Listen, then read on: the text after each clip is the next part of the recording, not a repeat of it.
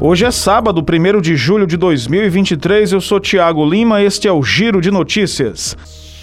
O presidente Luiz Inácio Lula da Silva assinou na noite dessa sexta-feira a medida provisória que destina mais de 300 milhões de reais para a compra de carros com desconto. O texto foi publicado em edição extraordinária do Diário Oficial da União. Com a medida, o orçamento do programa para aquisição de veículos com preços mais baixos, esse orçamento sobe de 500 milhões para 800 milhões de reais. Ao incluir os programas para a compra de caminhões e ônibus, o montante aumentou de 1 bilhão e 500 milhões para 1 bilhão e 800 milhões.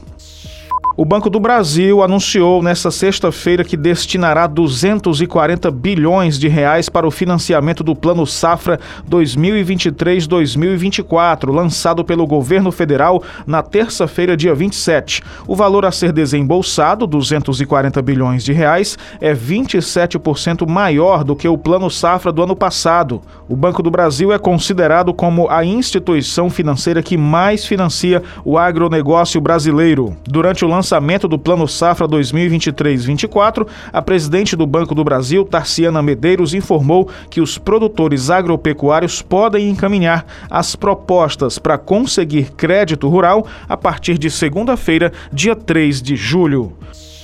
O Giro de Notícias tem produção, edição, locução e sonoplastia de Tiago Lima.